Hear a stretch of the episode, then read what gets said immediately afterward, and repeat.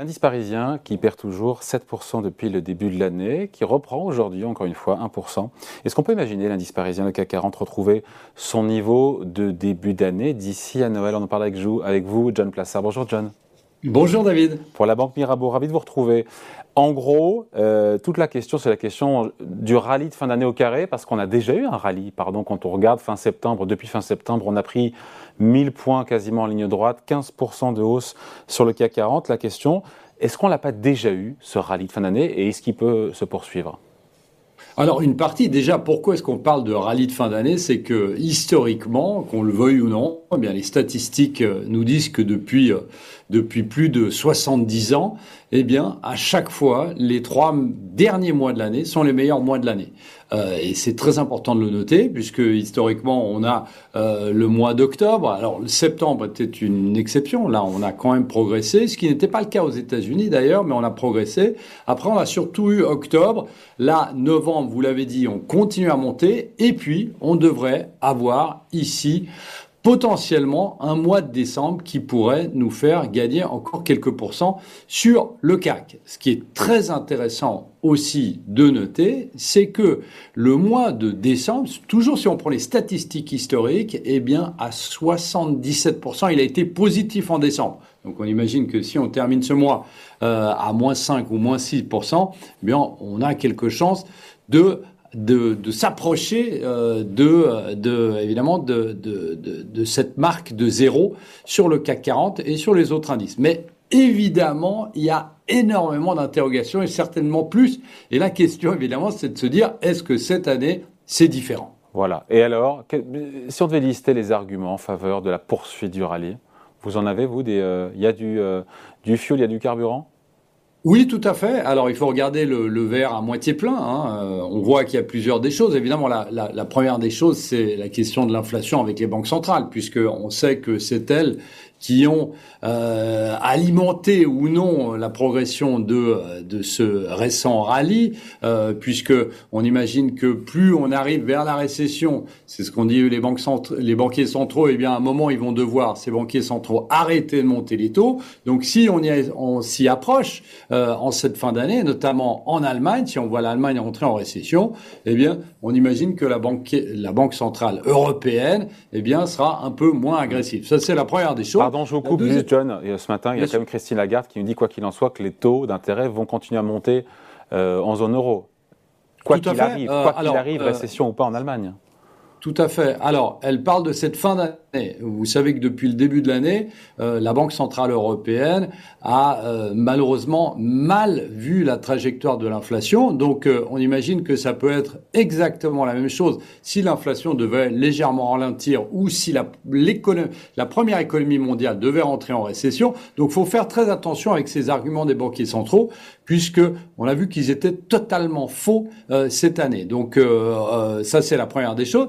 La deuxième des choses, c'est que on est dans une situation où, et on l'a vu la semaine passée, sur un chiffre américain de l'inflation qui était moins bon qu'attendu, c'est-à-dire une inflation qui décélérait, eh bien, on a vu que vous aviez des rachats de short, donc des éléments techniques extrêmement importants qui propulsaient les euh, marchés vers la hausse. Et puis, de plus en plus, qui est de plus en plus fondamental, c'est peut-être une détente. On le voit ces derniers jours, on le voit depuis deux semaines. Eh bien, en Chine, il semble que le gouvernement lâche un peu la bride concernant la politique du Covid-0, concernant le marché immobilier et concernant la liquidité dans le marché. Qu'est-ce que ça veut dire? Ça veut dire, si on parle spécifiquement du CAC 40, que certaines grandes entreprises du CAC ou qui sont cotées en France, on pense à, LVMH, euh, on pense à Hermès, on pense à Rémi Cointreau, on pense à Pernod Ricard, eh bien, pourraient, sur le redémarrage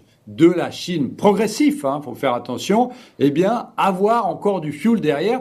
Et chose assez intéressante, c'est que Total, vous savez qu'il y a un grand poids dans le CAC 40, eh bien Total, si la demande chinoise devait revenir, eh bien euh, évidemment le, prix de l'essence, euh, du pétrole, pardon, devrait rester soutenu. Ouais. Ça c'est pour les arguments en, faveur. Après, on a eu ces bons chiffres euh, de vente de, de, détail aux États-Unis pour le mois d'octobre. C'était hier.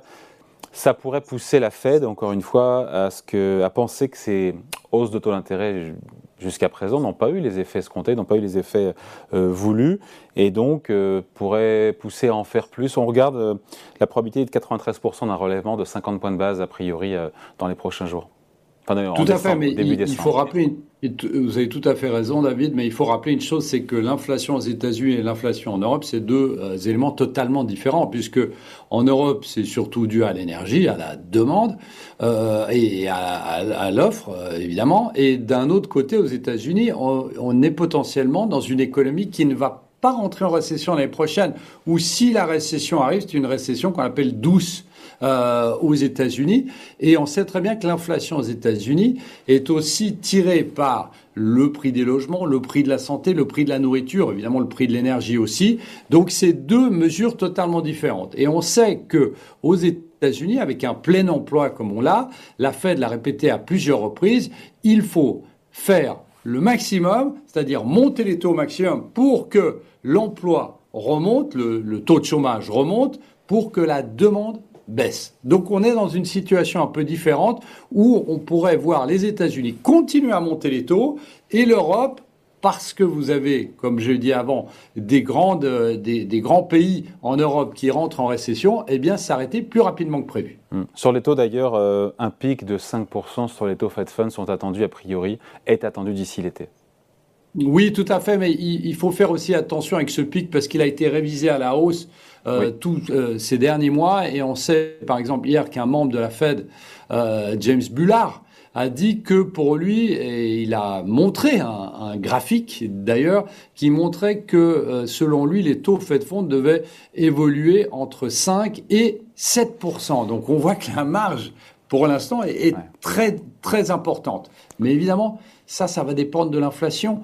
Donc ça va dépendre. On a vu que pendant quatre mois de suite, l'inflation aux États-Unis avait baissé. Ça va dépendre de la suite, si le momentum baissier continue. Et ça va dépendre aussi du taux de chômage, puisque, comme je disais avant, les membres de la Fed veulent absolument que le taux de chômage monte pour faire baisser la demande. Donc on est dans une situation où il est très difficile de donner euh, un, un, taux Fed Fund puisqu'il évolue en fonction des statistiques économiques. Donc c'est très mmh. compliqué. On devrait arriver en tout cas à 5. Ça c'est alors difficile de dire que c'est une certitude, mais c'est euh, ce sur quoi on se base en regardant les probabilités euh, de, l'inflation. Mais potentiellement on peut monter plus haut. Et je vous euh, rappelle une dernière chose, David, c'est que à chaque fois, le président de la Fed, Jérôme Powell, fait référence à Paul Volcker des années 80. C'est son modèle et Paul Volcker avait monté les taux à 20. Alors évidemment, on n'y est pas, mais on est dans une situation où si la Fed n'est pas persuadée qu'elle va casser l'inflation,